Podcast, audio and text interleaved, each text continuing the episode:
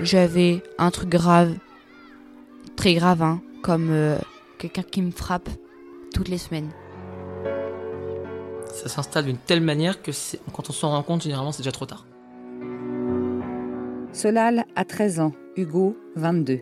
Ils ont un point commun, ils ont tous deux été harcelés pendant leur scolarité, comme 700 000 autres élèves chaque année en France. Je trouve que c'est vraiment insupportable.